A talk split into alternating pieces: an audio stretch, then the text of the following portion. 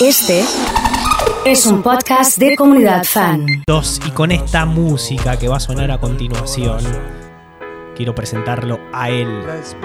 ¿Cómo andás, Chelo, querido? Qué tema, qué tema para encarar el fin de semana. Es cierto. Y estamos de cumple. Bueno, primero que nada, buenos días para todos y todas. Espero que tengan un lindo fin de semana. Sí. Y qué mejor este, que encarar el fin de semana rememorando semejante canción, rememorando semejante artista. En, en la fecha, ayer fue su cumpleaños, Así es. su natalicio, el gran Gustavo Cerati. Escuchen un poquito lo que es esto. en un lento degradé. Supe que. ¿Por qué. Cerati marcó o lo pondríamos ahí en el podio si tenés que armar un podio de 5 o 6? Y- ¿Por qué lo pones a Gustavo Cerati? Yo creo que eh, una parte importante de él es la calidad, este, el equilibrio entre la calidad letrística y la música. Porque hay grandes letristas con, con- con música no tan, digamos, eh, desarrollada, por decirlo de alguna manera, para no ser, este, para no herir susceptibilidades, digamos. Pero eh, en el caso de Cerati, ambas cosas son muy fuertes, muy sólidas. Por eso vos las melodías, a ver, esta, esta canción siempre lo charlamos con algunos amigos, es muy Beatle, ¿entendés? Sí, tiene, tiene ese sí. color este, de, de ese pop rock que escuchaste eh, de toda la vida.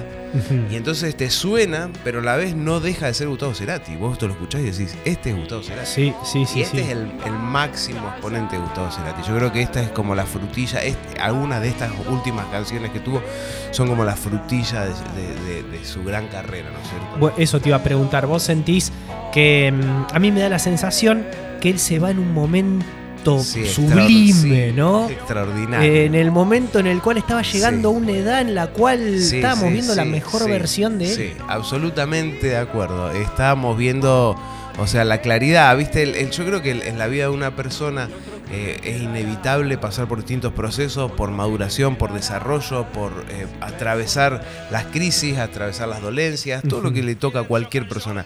Y eso es inevitable en la vida de un artista, como en este caso Gustavo Cerati, que lo afecte, ¿no es cierto? Vas a encontrar este, el rock, el pop, el, el pop, el funk, la electrónica, todo eso sonó dentro de la cabeza de Gustavo Cerati y todo eso hizo eco en sus letras, en sus canciones, pero la madurez, ¿sí? La que te hace filtrar los malos momentos, separar las, las- las tristezas y las alegrías y empoderar las cosas y las palabras que querés dejar, llegaron en el momento en que desgraciadamente Claro. nos dejó. Exactamente. Así que bueno, yo me, siempre trato de, de- de enfocarlo de esta manera, porque el proceso de, la despedida o el recuerdo de, personas queridas siempre es difícil. Y siempre trato de enfocarlo en esto y creo que es lo más recomendable. en- Enfocar la atención en las cosas buenas y en el legado, ¿no es cierto? Sí. ¿Cuál es el fin de este legado? Porque muchas podemos o no dejar cosas en nuestro camino, pero ¿con qué fin las dejamos? Y la intencionalidad de Gustavo Cerati es, este, ah, no sé, arrolladora en un punto. Me parece que es una música y una letra muy amable, que, que- que hermana, que une, que propone, que levanta. Y bueno, obviamente, este, por eso creo yo tanta gente lo amó y lo ama y, y lo tiene en recuerdo. Así que bueno, un feliz cumple para el gran Gustavo Cerati. Y en este en esta columna musical que hace eh, Chelo Bizarri todos los viernes, eh, Sí. hoy decidimos hablar de, de- del pop y Del establecer pop, un sí. puente Claro, con alguien que es presente hoy Sí, y que bueno, acá suena y mucho. una eh, reina. Y es, es la reina del pop definitivamente y estamos hablando Atención. de ella, ¿no? Atención, eh, dice Lali. ¿Qué me Es- podés decir de este fenómeno que estamos Sí, viviendo bueno. que se llama Lali? Mira, cuando charlamos estos días de, con respecto a hablar de Lali, lo primero que hice fue ir a ver que, cómo, cómo repercutió. Con, siempre tenés colegas, amigos que, que van a ver absolutamente todo.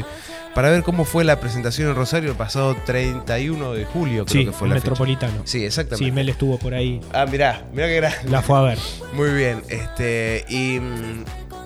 convengamos que estamos ante una- un exponente del pop tremendo. O sea, hacía tiempo, creo yo. Creo que lo último así tan crudamente pop fue Miranda. Mira. Sí, a nivel nacional. Eh, creo que estamos ante uno de los exponentes de pop que va, va a seguir creciendo. Tiene mucho para dar porque los comentarios de la gente que fue, eh, tengo amigos fotógrafos, gente de redes que fue a trabajar y muchos músicos muy curiosos de ver cuál era el show y cómo se defiende. Porque una, como músico, una duda de cómo defender el pop, una cosa es cómo grabarlo. Con esa notebook que tenés adelante, lo Sí. haces este disco. Lo podés hacer. A ver qué RAM tiene. No, es mía. Bueno. La llevo. Este, pero el, el tema es cómo defenderlo en vivo. Y bueno, lo defiende. Eh, bueno, también está la gran Nati Peluso, que está haciendo un muy buen Sí, trabajo. Pero creo sí. que lo de Lali, además de lo particular de ella, ¿no es cierto? Es, es su carrera, viene de un recorrido de la actuación, habiendo arrancado muy de chiquita. Creo que tiene mucho para dar. Más, esto siempre dejando de lado las susceptibilidades y los gustos particulares en cuanto a. Y a mí me gusta el rock, a mí me gusta el pop, a mí me gusta el jazz. Bueno, mira, a cada cual le gusta lo que le gusta. Pero una cosa Claro. innegable, lo que pasa. Totalmente. Y lo que pasa se ve reflejado en las tiqueteras. Exacto. Y lo que pasa con Lali, me parece, es esto que estás diciendo.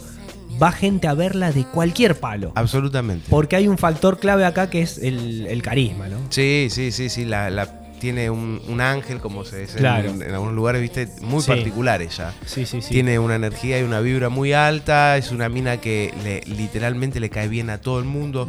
No busca el conflicto y no por eso se queda en el molde. Ojo con eso. No, es verdad. Está bueno eso. Viste, eh, va al frente, responde todo tipo de ataques, pero nunca va al conflicto. Y eso habla de una persona que tiene un- una reflexión muy interesante, un poder de síntesis diferente. Sí. Obviamente todo eso se ve, eh, antes charlábamos con esta historia que viene teniendo con el tema de las discográficas, Sí, sí, sí, sí. todo aquel músico o ávido a, a- a trabajar en, en ese tipo de ambiente sabe que las discográficas muchas veces imponen cierto tipo de condiciones que tienen que ver con el núcleo de la venta. ¿sí? Claro.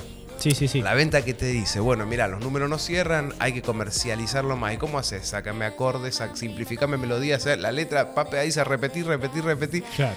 Y a veces ni con eso basta. Pero bueno, le venían imponiendo un trabajo mucho más estipulado, más ordenado, más marcado en cuanto al perfil que la quieren lanzar, porque claramente es para, está para Latinoamérica. Sí, Obviamente, sí, sí, sí. ¿no? ya sale esto del, del- de- y de hecho ya salió. Ya salió, el ¿no? En España nacional. es un Sí, fenómeno. Claro. Es cierto. Y además que estamos en un momento muy particular en la música nacional, porque el rock, el pop, el trap se está mirando mucho de afuera. Argentina está exportando música como nunca en la vida. Y creo que esto viene de la mano de las jóvenes estrellas, de todo lo que es el mundo del trap, de todo lo que es el mundo del pop. Y bueno, las jóvenes bandas de rock, que recién hablábamos conociendo Rusia, bandas Sí, que sí, sí. que están exportando su música a un ritmo que no se veía hacía un tiempo. Bueno, y es también una buena noticia para eh, los músicos de toda la vida que les permite también a lo mejor generar una- funciones con estas nuevas Mira, generaciones. eh, Siempre hay algo que se llama eh, de- desborde. No, no es desborde la palabra. No me puedo acordar. Bueno, no importa. Que lo que sucede cuando el vaso se llena y empieza a rebalsar, Claro. inevitablemente en ese, en, en ese desborde, este, Sí, sí, sí. quedamos todos involucrados. Porque cuando algo le hace bien a la industria de la música, ¿sí? ya sea por el lado del Ali Espósito, por el trap, o si se pusiera de moda el blues, que están Ujú. armándose unos festivales muy interesantes, dicho sea de paso para los fans. Este, bienvenido sea porque esto abre el juego y esto involucra sonidistas, operadores de luces, eh, managers, plomos. Es todo un equipo de gente que está trabajando, de un músico, de una banda de artistas que se involucra y también trabaja. Entonces, yo siempre lo recibo por las buenas. Me parece que está buenísimo que suceda y, y bueno, eh, viene por este lado, la discográfica, lo que decíamos antes, le viene queriendo poner condiciones a una Lali que literalmente es imparable porque es imparable, tiene una energía que hay.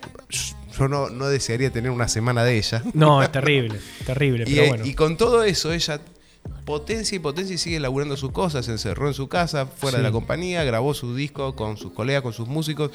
Y bueno, viene laburando muy bien. Y hoy en día, esto que charlamos, ¿no es cierto? El tema de las redes sociales permite que, que el desarrollo no esté contenido por una compañía, sino que se transforme en algo exponencial si uno lo va moviendo. Y ella igual ya tiene un nombre, es un fenómeno. Ya está. Ya está recontra instalada. Chelo, querido, como siempre, muchísimas gracias. ¿Hay alguna actividad este fin de semana interesante? Actividades este fin de semana. Eh, Sí. Este fin de semana hubo en la semana mucho movimiento en el ámbito jazzístico Ah, y, sí. y cultural a nivel orquesta. El compañero Ajá. Ezequiel Div estuvo presentando unas obras muy buenas en el Teatro El Círculo ayer por la noche. No pude ir, perdón Ezequiel. Ahí está. Este, y vienen, en ese ámbito sé que hay movimiento. Y vienen los chicos de. Que, no, pero no este fin de semana, el fin de Sí. semana que viene. De la. mm, eh, pará. Ahí la estamos El haciendo. plan de la mariposa. Ah, mira. Sí, que si no lo escuchaste, tiene una propuesta muy interesante. Lo voy a escuchar este fin de semana. Muy bien. Muchas gracias, Chelo, querido. Y pasaba el Chelo Bizarri con su columna musical de los viernes.